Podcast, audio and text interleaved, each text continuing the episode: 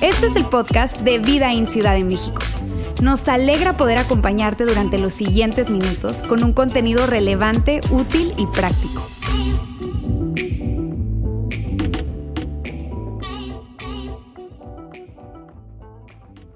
Hoy estamos cerrando esta conversación.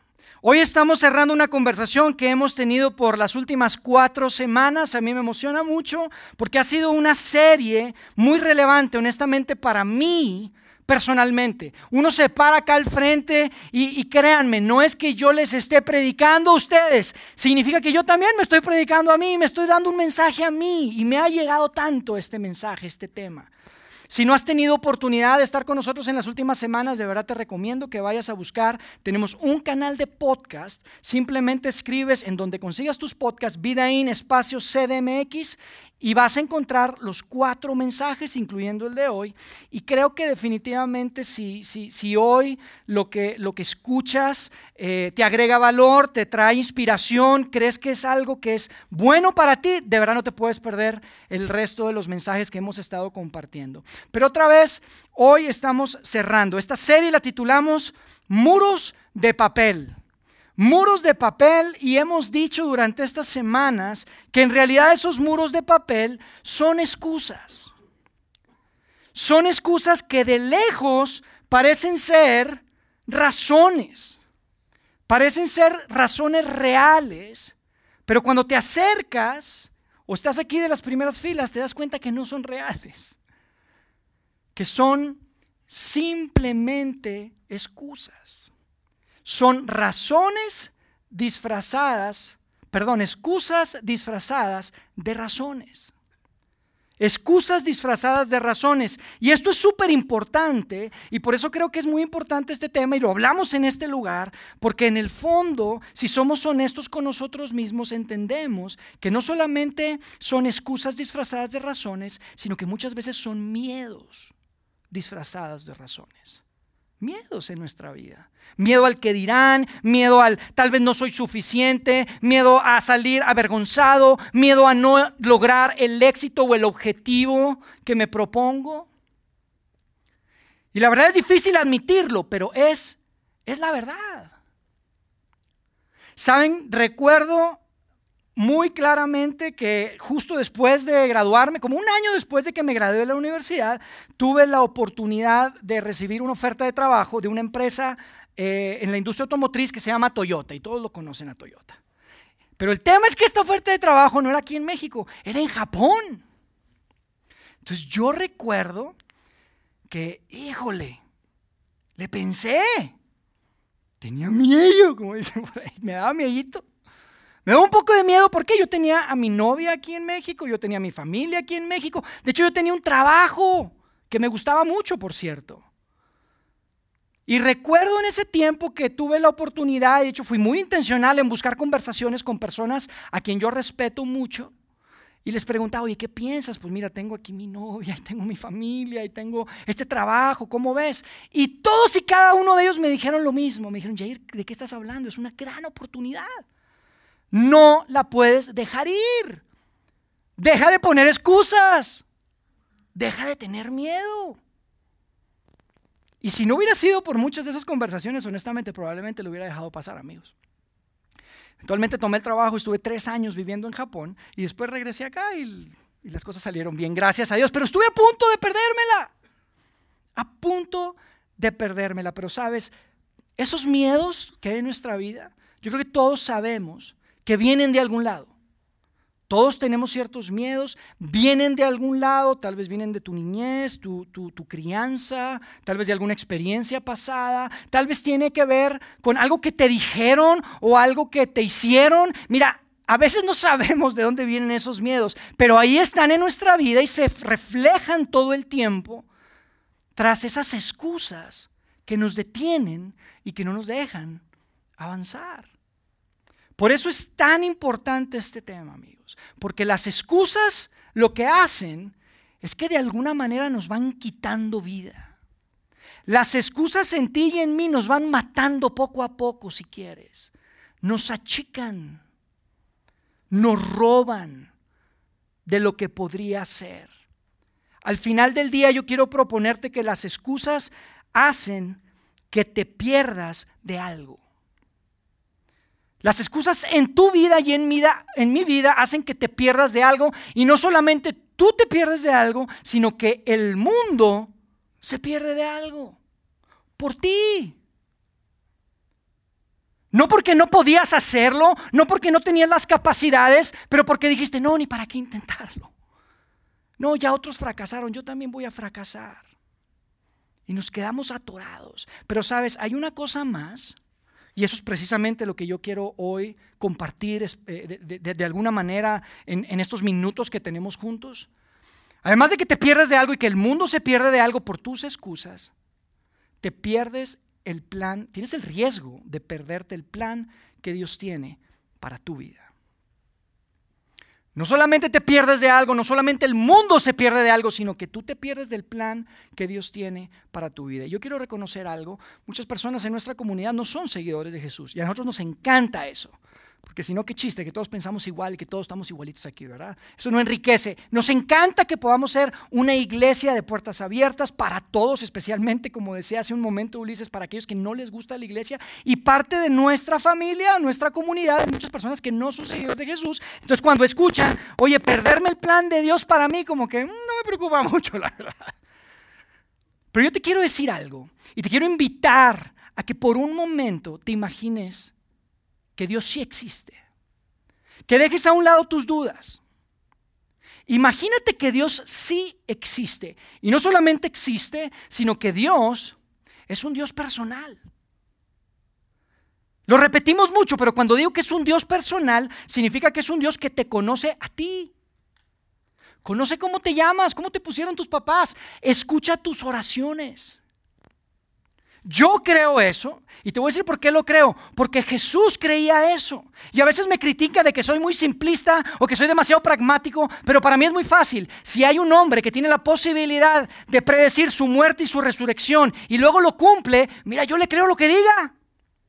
Lo que diga le creo. Y claramente Jesús creía que Dios existe, que Dios es un Dios personal y además lo describe como un Padre celestial perfecto. ¿Y sabes qué significa eso, amigo? Por un momento quiero que lo pienses. Eso significa que el Dios del universo muy probablemente tiene un plan para tu vida. Particularmente para tu vida. Tiene planes contigo, no para el fin de semana. Planes únicos, exclusivos para ti. Si piensas, esta es una idea muy grande. ¿eh? Esta es una idea bastante profunda. A mí me encantaría decirte que estas últimas semanas me he súper inspirado y que se me ocurrió a mí, pero no es original conmigo.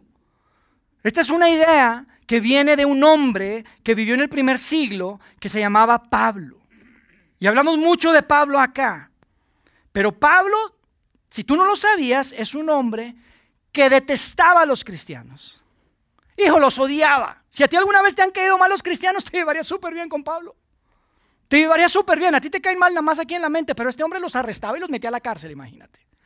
El caso, tú conoces la historia probablemente, es que Pablo termina siendo uno de los principales promotores del cristianismo en el primer siglo. Él tiene un cambio de vida radical y se convierte en uno de los principales promotores del movimiento de Jesucristo en el primer siglo y hoy en día lo que hoy conocemos como el Nuevo Testamento, esto que forma parte de la Biblia, las Sagradas Escrituras, pues mira, él escribió como el 60-70% aproximadamente. Y una de esas cartas, porque la mayor parte de lo que Pablo escribió fueron cartas a diferentes grupos de seguidores de Jesús, de cristianos en el primer siglo, que estaban en diferentes áreas, zonas geográficas del Medio Oriente. Hay una carta en particular que escribió a un grupo de personas que vivían en un lugar que se, llama, eh, se llamaba Éfeso, hoy en día es lo que conocemos como Turquía, allí en el Medio Oriente, y les escribe algo que tiene todo que ver con este concepto que les estoy compartiendo. Y es súper interesante, yo quiero que lo veamos despacio, juntos, y que lo podamos comentar para cerrar juntos nuestra serie el día de hoy. ¿Les parece? Vamos a poner el verso en la pantalla, vamos a ir despacio. Fíjate lo que Pablo escribió a un grupo de personas que vivían en Éfeso. Dice Efesios capítulo 2, verso 10. Pues somos la obra maestra de Dios. Yo te quiero proponer lo siguiente. Yo sé que cuando leemos esto piensas que Pablo le está escribiendo a esas personas y eso es verdad. Pero no solamente quiero que pienses que le está escribiendo, le está diciendo esto que estamos leyendo a las personas que vivían en Éfeso, sino que te lo está diciendo a ti y a mí también. ¿Por qué? Porque de alguna manera estos textos han pasado siglos, miles de años, y aquí están y son súper relevantes. A mí eso me hace pensar que son inspirados, ¿sabes? Y por eso quiero proponerte que solo por un momento piensas que esto Pablo te lo está diciendo a ti también. Y cuando Pablo dice somos la obra maestra de Dios, yo digo, wow, eso habla de algo muy especial. Hay una traducción de, este, de esta carta, de, esta, de este fragmento, que no dice que somos la obra maestra de Dios, dice que somos creación de Dios. Y creación tiene todo que ver con un propósito, ¿estás de acuerdo? Nadie crea algo sin ningún propósito. Hasta un casito de arena, tú lo creas con un propósito te da satisfacción, tiene un propósito. Yo recuerdo que cuando salió el iPhone, yo tuve la oportunidad de estar trabajando en Apple en ese tiempo, hace como 15, 16 años. Y yo estaba trabajando y me acuerdo que fue todo un fenómeno. Probablemente ustedes lo recuerdan. Pero los ejecutivos que crearon el iPhone en Apple, siempre que los entrevistaban o cuando, había eh, reuniones o juntas de comunicación a todos los empleados de la empresa, ellos hablaban del propósito de crear el iPhone, porque Apple no estaba en el negocio de los teléfonos celulares, vendían computadoras y, iPods de música, pero no, no, no, teléfonos. Y hablaban del propósito y decían, ¿sabes qué? Es que estábamos hartos de nuestros teléfonos, eran muy malos. Y queríamos un teléfono que tuviera el propósito de poder conectar a las personas en cualquier lugar, en cualquier momento, hacer cosas que nunca te imaginaste que podías hacer, poder comunicarte de una manera completamente diferente. Tenía un propósito. Y acá Pablo está diciendo, somos la creación de Dios, somos la obra maestra de Dios. Eso habla de propósito. Tal vez tú piensas que fuiste un accidente de tus padres. No, tienes un propósito. Y fíjate lo que dice después de decir que somos obra maestra de Dios, dice Pablo. Él nos creó de nuevo en Cristo Jesús. O sea, Pablo dice, todos fuimos creados por Dios, pero después hay como un subsegmento de personas, hay un subgrupo ahí adentro de toda la creación que fuimos creados de nuevo en Cristo Jesús. Y aquí le está hablando a aquellos que son seguidores de Jesús de forma muy particular. Y les está diciendo, sabes, si tú eres un seguidor de Jesús, hay un propósito que va más allá. Hay un propósito que va más allá de ti inclusive. Porque si eres seguidor de Jesús, tú sabes cuál fue ese nuevo pacto que Jesús vino a enseñar. Jesús viene como a escribir una nueva constitución, si quieres, de cómo nos íbamos a conectar y relacionar con Dios. Y dentro de esas reglas, de ese nuevo pacto, Jesús viene a decir que el propósito de nuestra vida no es para nosotros mismos, es para los demás. De hecho, antes de irse, junto, unas horas antes de irse, antes de que de hecho lo, lo, arrestaran y que fuera ejecutado, les dijo, les tengo un nuevo mandamiento y tiene que ver con amar a los demás como yo los he amado. Ahí está un propósito fuerte, hay un propósito clave. Para ti, para mí, si tú te consideras seguidor de Jesús. Entonces dice que somos obra maestra de Dios, creación de Dios. Dice, a fin, sigamos leyendo, a fin de que hagamos las cosas buenas. Y pongo en azul la palabra hagamos, porque esto se trata no de saber o de creer en cosas buenas, se trata de hacer cosas buenas. Dios tiene un propósito al crearnos y quiere que hagamos ciertas cosas buenas. Y te digo algo, no solamente porque Dios necesite que hagas cosas buenas, o sea, por el, el bien de Dios, o, o, solo por tu propio bien, sino por el bien de los demás, regresando a ese nuevo pacto que Jesús vino a enseñar. Y entonces Pablo está escribiendo uno, para mí, uno de los versos más espectaculares que hay en el Nuevo Testamento, porque después dice algo súper chido. Después Pablo dice algo súper chido que yo sé que lo has leído probablemente. Pero para mí debe ser suficiente para motivarte a ti y a mí a dejar de lado todas las excusas en nuestra vida que nos impiden avanzar. Porque fíjate lo que dice Pablo. Dice, Él nos creó a fin de que hagamos las cosas buenas que preparó para nosotros tiempo atrás. Él ya te tenía planeado. No fue como que ah, apareció Yair, es que sus papás la regaron, Chihuahua. No, no. Él ya me tenía planeado. Ella te tenía planeado, ¿te imaginas? Qué chido eso, desde antes. Y Él tenía planeado no solamente que existieras, sino que tiene un propósito de tu existencia y tiene una, un propósito para tu vida y para mi vida muy particular. No necesariamente es el mismo. Y eso para mí es espectacular. Esa es una oración constante que yo tengo con Dios y le digo, Dios, ayúdame a encontrar tu propósito para mi vida. Quiero ver las cosas como tú las ves. Es mi oración para mis hijos.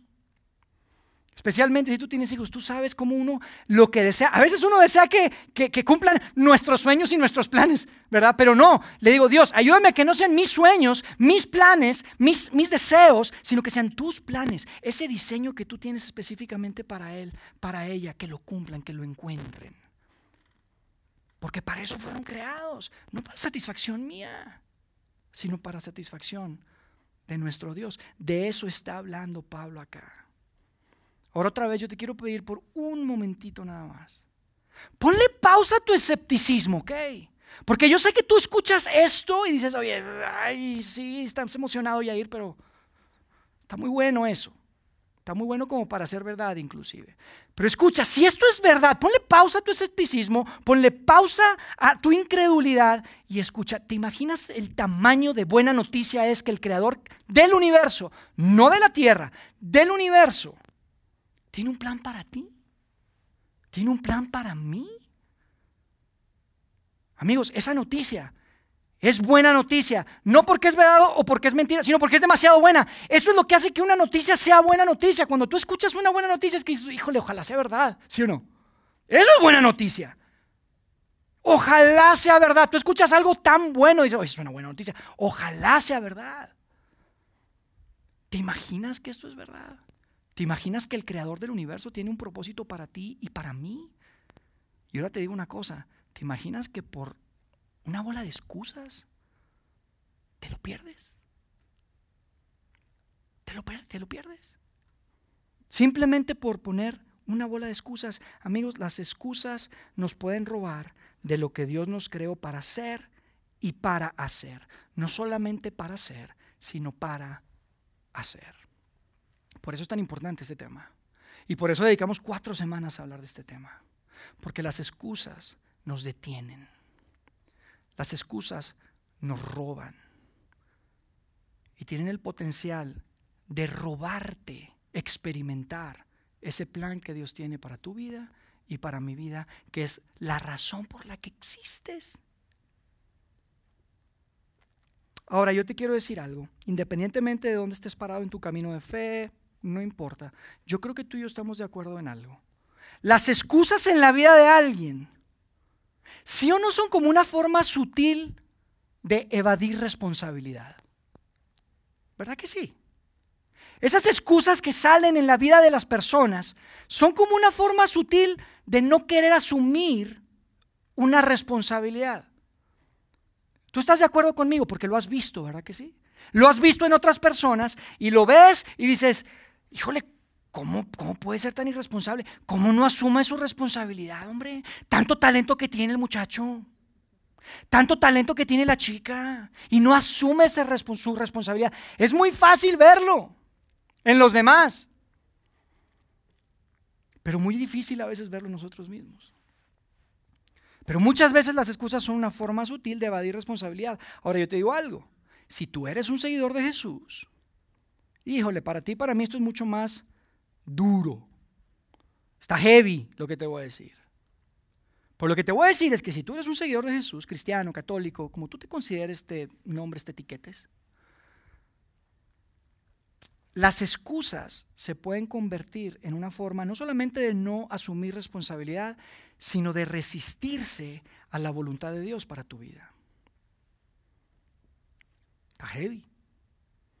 Tus excusas pueden ser una manera de resistir a Dios, de resistir lo que Dios quiere para tu vida. Te doy un ejemplo, para que me entiendas, porque están todos diciendo que, ay, estás muy ofensivo hoy. Te doy un ejemplo. Dios nos ha llamado y nos ordena que debemos perdonar, ¿sí o no? No necesitas saber toda la Biblia ni haberte la leído en 365 días, ninguno de esos planes. Dios nos invita a perdonar, ¿estás de acuerdo? Dios nos invita a perdonar. Pero, ah, qué difícil es perdonar. Y hay muchas razones que tenemos para no perdonar, ¿verdad? Las tenemos alineadas, mira. Hay una muralla de papel, de papel, no, de, piensas que es de, de ladrillo, ¿verdad? Y si yo te prestara el micrófono acá o te prestamos uno y pasas aquí al frente y nos dices tus razones, yo estoy seguro que todos dijéramos, sí, no, pues esas son muy buenas razones por las cuales no perdonar. La verdad, tiene muy buenas razones. Si yo hubiera vivido lo mío, tiene muy buenas razones. Pero ¿sabes lo que te diría tu Salvador? No yo, ¿ok? ¿Sabes lo que te diría tu Salvador? Te diría, es que yo te entiendo. Yo sé que es difícil. Yo sé cómo te sientes. Pero necesitas perdonar.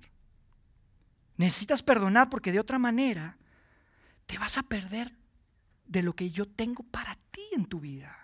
Te vas a perder de ese propósito que tal vez yo ya escribí desde antes de la fundación del mundo. Desde antes de que nacieras yo tenía cosas preparadas para ti. Y si no perdonas y no das ese paso, te lo vas a perder. Y no estoy diciendo que regreses a una relación tóxica o que te sometas en una situación abusiva o, o terrible o de peligro para tu salud o tu bien. Pero eso no tiene nada que ver con perdonar, ¿ok?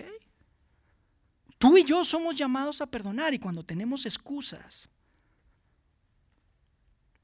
disfrazadas de razones, nos podemos perder de lo que Dios tiene para nuestra vida, el tiempo que Dios nos dé acá en esta tierra.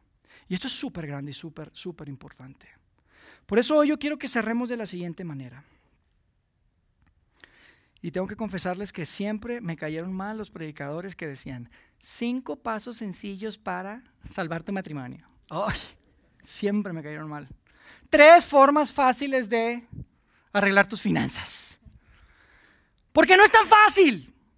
¿Están de acuerdo? No es tan fácil, es la verdad. Siempre me cayó mal, pero lo voy a hacer hoy. Pero quiero ser honesto y quiero darles cinco pasos no tan fáciles, ¿ok? No tan fáciles para derribar muros de papel que te están impidiendo avanzar. Porque quiero hacerlo muy práctico. Caí. Pero no está tan fácil. Si quiero leerte la letra chiquita. Si tú tienes a bien el poner en práctica estos cinco pasos que te voy a compartir.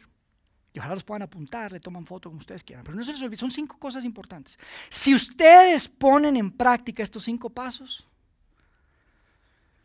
te van a incomodar. No es tan fácil.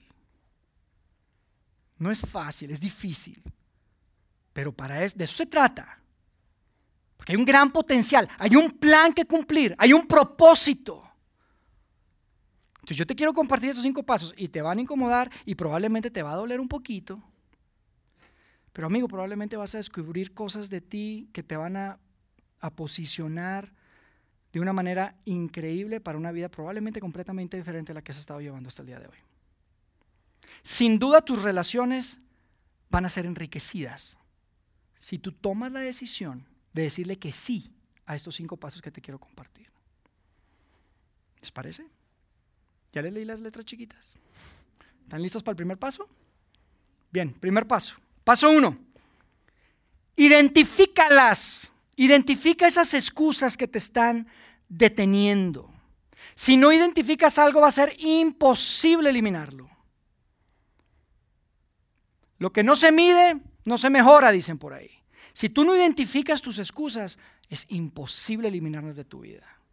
Van a seguir siendo unas unos muros así de papel que de lejos parecen de verdad.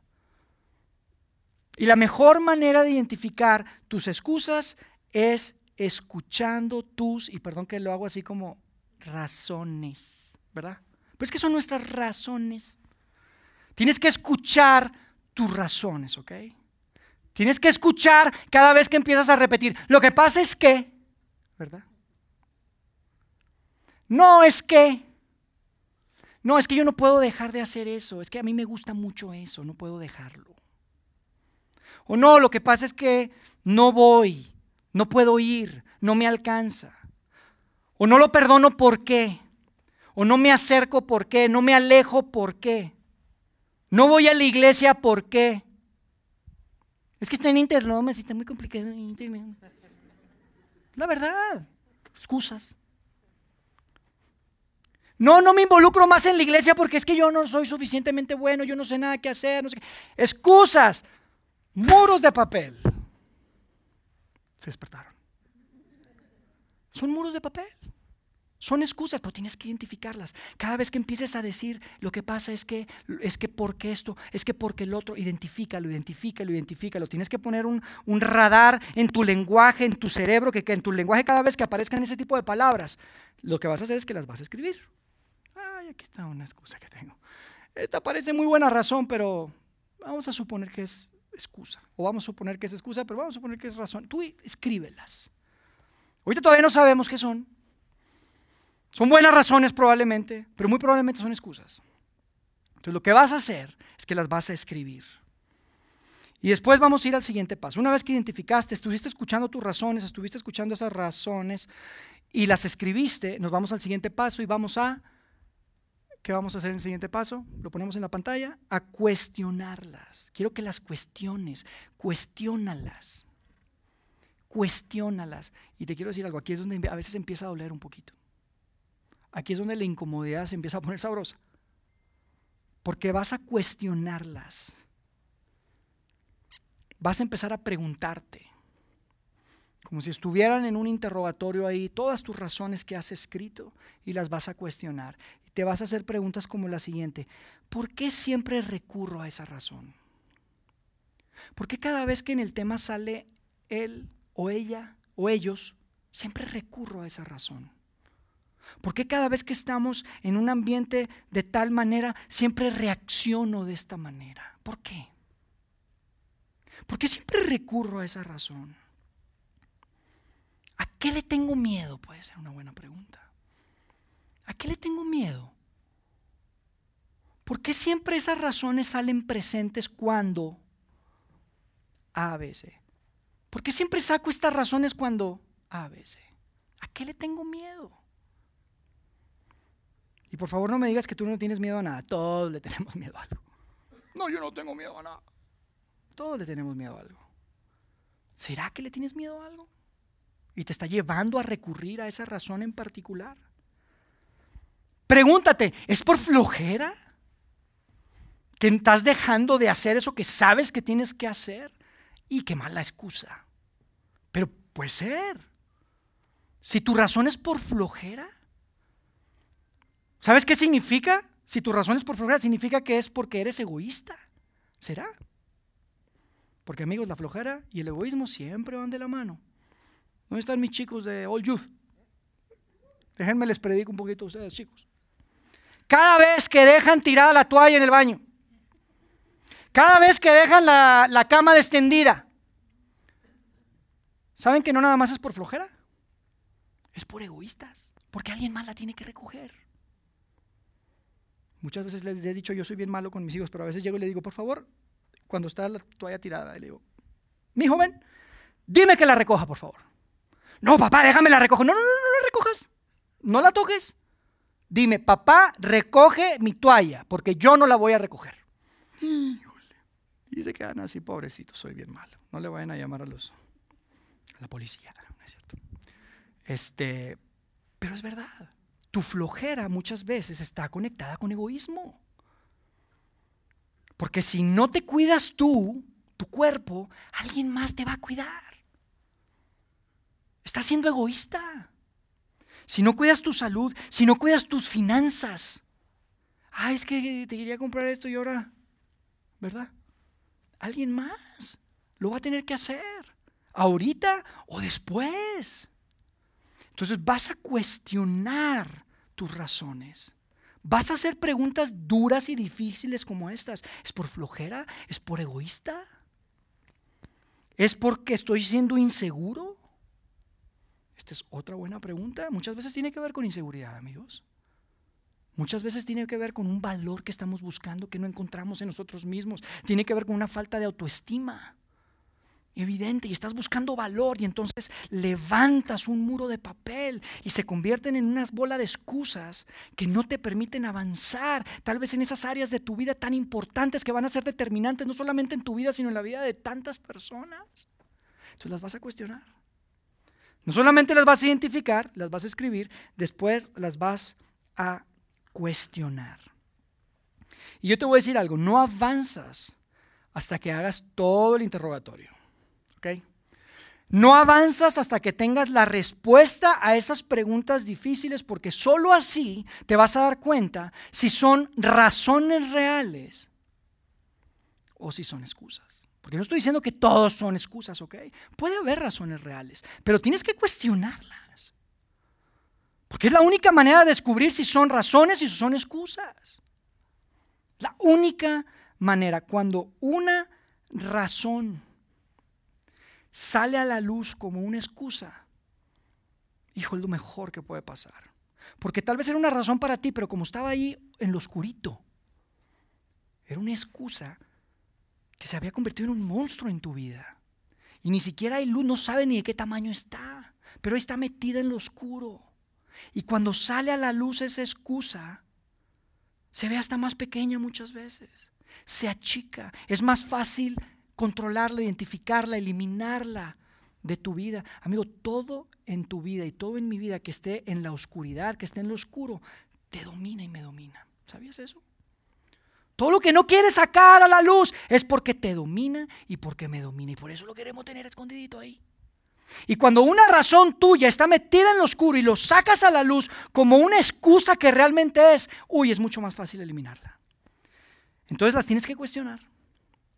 Las tienes que cuestionar.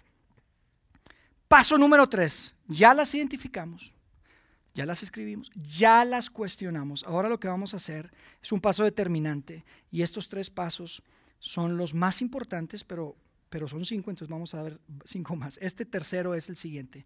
Reclasifícalas. Vamos a reclasificar nuestras razones y nos vamos a parar frente al espejo y vamos a decir lo siguiente.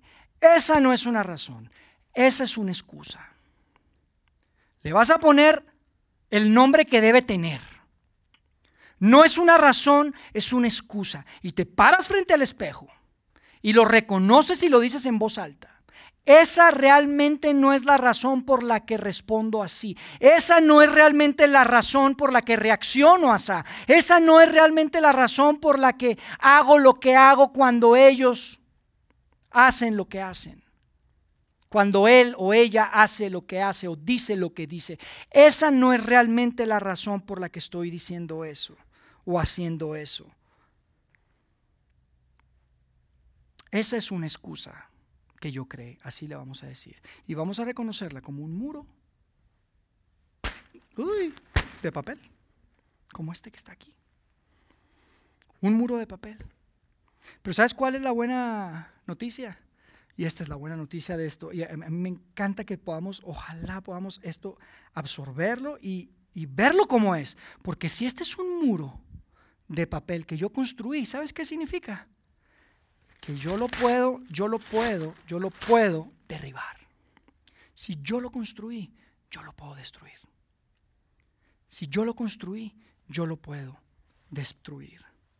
Porque no soy una víctima. Porque no soy prisionero de mi pasado. No soy prisionero de lo que me hicieron. No soy prisionero de lo que escuché que me dijeron. Yo fui creado con un propósito. Hay una vida que vivir. Y no te la puedes perder por una bola de excusas y por paredes y muros de papel. Vamos a dejar de construir muros de papel. Vamos a destruir los que ya construimos y vamos a dejar de construirlos. Amigos, hay una vida que vivir y hay un mundo que mejorar si tú eres un seguidor de Jesús. Hay un mundo que mejorar. Estamos en el paso 3 y hasta aquí ya estamos del otro lado. Ya, ya, tenemos, ya tenemos la victoria. Porque ya identificamos, ya cuestionamos y ya reclasificamos nuestras razones por lo que realmente son, es una bola de excusas. Pero el paso 4 y 5 es como dicen, pa' que amarre. Así que no se los dejen de perder. Porque el paso 4 y el 5 es pa' que amarre. Porque luego empezamos a construir otra vez. Te voy a decir cuál es el cuarto paso. El, cuarto paso. El cuarto paso es responder a una pregunta muy simple, pero muy importante. Y es la siguiente. ¿Qué pierdo si sigo poniendo excusas? ¿Qué pierdo si sigo poniendo excusas? Porque muchas veces vemos el costo de no poner excusas, pero pocas veces vemos lo que nos estamos perdiendo, lo que estamos dejando de lado. ¿A qué estás renunciando? Esto es tan importante. ¿Qué estás dejando de ganar? El respeto de quién te estás perdiendo por la bola de excusas que no quieres dejar de poner y de construir. ¿Qué experiencia, qué aprendizaje te estás perdiendo? ¿Qué pierdo si sigo poniendo excusas? ¿Y sabes qué es lo que va a suceder? Que casi la mayor parte de las, de las, de las veces, amigos, cuando respondes esta pregunta de una manera honesta y autocrítica, te vas a dar cuenta que el precio es demasiado alto. El precio de vivir detrás de un muro de papel es demasiado alto. Es demasiado alto. Porque amigos, en las hay cosas que son tal vez triviales en la vida y que nos podrían llevar a un lugar mejor, sí, pero las cosas más importantes en la vida, amigos, normalmente no hay vuelta atrás. Y yo no tengo que decirte esto, tú lo sabes. Porque tus hijos solo viven contigo una sola vez. Bueno, a veces regresan, ¿verdad? Normalmente una sola vez. Pero fuera de broma, solo tienen 15 una vez. Solo tienen 16 una vez, solo tienen 17, solo tienen 5 una vez, solo los crías una vez. Solo hay una, solo hay un cuerpo que cuidar. Solo hay un primer matrimonio que tener. Y puedes llegar al final de tu vida y darte cuenta que todas tus razones de no cuidar tu salud, todas tus razones de no cuidar tus finanzas, todas sus razones, era una bola de muros de papel. Y yo no necesito conocerte, ¿ok? Personalmente. Algunos los conozco, algunos no. Pero no necesito conocerte para saber que tú no quieres eso. Tú no quieres llegar al final de tu vida y darte cuenta que esas razones eran simplemente muros de papel.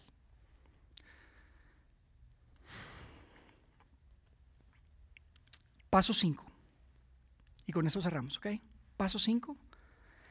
Díselo a alguien, para que amarre. Porque luego somos tan buenos, pues, no, es que esa era una excusa. No, esta sí es una razón. Es que no, es que sí, acá y las, las, le ponemos ahí betún y, y, florecitas y cositas. Y son una bola de excusas. Y cuando tienes la posibilidad de decirle a alguien, te digo, eso es lo que yo hago constantemente con mi esposa, con mis hijos. No sabe lo difícil que es, pero se los digo. Hijos, esa es una excusa que yo pongo de ser de una manera y siempre pongo como excusa que mi carácter y que mi forma de ser, pero no, es, no está bien. Esa no es una razón, esa es una excusa. Y yo quiero cambiar y quiero que me ayuden a cambiar lo que tengo que cambiar. Y cuando tú tienes la posibilidad de sacarlo a la luz y decírselo a alguien, uy, va a ser mucho más difícil volver a caer en esa construcción de muros de papel en tu vida. Díselo a alguien. ¿Te imaginas? ¿Cómo se vería nuestra vida personal? ¿Cómo se vería nuestra familia? ¿Cómo se vería nuestra sociedad? Amigos, ¿qué tipo de comunidad sería esta? Si tuviéramos la posibilidad de dejar de construir muros de papel y dejar de lado cualquier excusa que está deteniendo lo que Dios tiene ya para ti y para mí.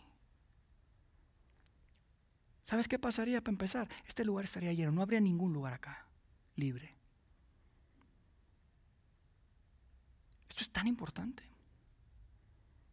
Pero no solo eso, como persona, como padre de familia, como madre de familia, como hermano, como hijo, ¿cómo sería si tenemos la posibilidad de llamar a nuestras excusas como son? Una bola de excusas, una bola de muros de papel. Amigos, yo quiero terminar con un, con un desafío. Y, y ya lo he dicho, no es algo nuevo. Pero simplemente quiero ponerlo en la pantalla y quiero que, que se queden con esto. Lo voy a decir de una manera diferente. Si no identificas tus excusas, vas a desperdiciar tu vida. Si no identificas tus excusas, vas a desperdiciar tu vida. Y qué triste, qué miedo. No sé qué es lo que sientes cuando lees eso y cuando piensas en la posibilidad. Pues te imaginas pararte frente a tu rey frente a tu Dios y decirle, lo que pasa es que, ¿te imaginas? Ese es un sueño que yo tengo. de verdad, es un sueño que yo tengo, el poder pararme frente al Rey Jesús y decirle, Señor, hice todo lo que tú querías que hiciera con mi vida. Y no fui perfecto, sí, pero, pero hice todo. Aquí está la sangre en estos puños. Uy, qué chido poder decir eso. Yo sé que tú también quieres hacer eso. Porque al final del día, amigos, solo hay dos tipos de personas en este mundo. Las personas que no son tú y tú. Y puedes estar seguro de esto. Dios tiene un plan para tu vida. Y tú no te lo quieres perder. Dejemos de colocar excusas y muros de papel para llegar a alcanzar ese potencial y ese propósito perfecto que Dios tiene para ti y que Dios tiene para mí. Así que te parece que las identificamos, las cuestionamos, las reclasificamos, respondemos a la pregunta y se lo decimos a alguien, ¿te parece? Y vamos a continuar haciendo esta oración que todo el tiempo que estamos acá, tanto Ulises o yo compartiendo, decimos que, que esta sea nuestra oración. Y quiero ponerla en la pantalla y, y quiero leerla para ti. Esta oración que dice así, Padre Celestial, quiero verme como tú me ves, para poder ser quien tú me diseñaste para ser, para el bien del mundo y de la gente alrededor de mí. Ese es el corazón de nuestro Padre Celestial. Amigos, en esta vida y cada año hay cosas que vale la pena llevar hacia adelante. De año a año hay cosas que hay uno que traer. Las cosas buenas del año pasado hay que traerlas a este año. Este año 2023 yo te quiero proponer que las excusas no sean una de esas cosas que tú jales del año pasado a este año. Que no haya más excusas este 2023 para cumplir con el propósito que Dios tiene para tu vida y para mi vida. Amigos, la vida es demasiado corta. El mundo demasiado roto. Y Dios es demasiado buena. Así que vamos a dejar de lado esas excusas. Vamos a dejar de construir muros de papel y vamos a invitar, como decíamos la semana pasada, a aquel que es la luz del mundo a ser parte de nuestra vida y de nuestras familias y entonces conoceremos la verdad y la verdad nos hará libres. Así sea. Déjame orar por ti. Dios, gracias porque podemos hablar con tanta libertad estos temas en tu casa. Gracias porque como iglesia, como comunidad de fe, podemos ser enfrentados de una forma tan real, tan relevante para lo que estamos viviendo. Y yo hablo por mí, Dios, esta tarde. Tú sabes tantas excusas que hay en mi vida que necesito quitar de lado. Y yo te quiero pedir que, que seas tú el que nos tomes de la mano, como decíamos hace un momento en ese canto tan padre, y, decir, no queremos soltar tu mano, queremos ver las cosas como tú las ves, queremos ver esas razones por razones y esas excusas por excusas, y que no nos confundamos, Dios. Que podamos tenerte de nuestro lado para avanzar hacia ese lugar, hacia esa posición que tú tienes ya preparada desde antes, como decía Pablo cuando escribía a los Efesios. Que eso que tú tienes preparado, esas buenas obras, esas cosas buenas para hacer, Dios que no nos la perdamos. No queremos perdernos el plan que tú tienes para nuestra vida. Gracias por mis amigos, gracias por sus vidas, por sus familias, por sus hijos, por sus padres. Gracias porque juntos podemos construir una iglesia que tal vez diferente pueda ser ese lugar seguro para tantos que no se acercarían de alguna otra forma. Gracias Dios. Gracias porque sabemos que tú estás usando a tu iglesia. Queremos ser parte de tu movimiento y hacerlo de una forma súper digna para ti. Ayúdanos a dejar de construir muros de papel y que podamos derribarlos en cada área de nuestra vida. Gracias nuevamente. En el nombre de Cristo Jesús oramos. Amén.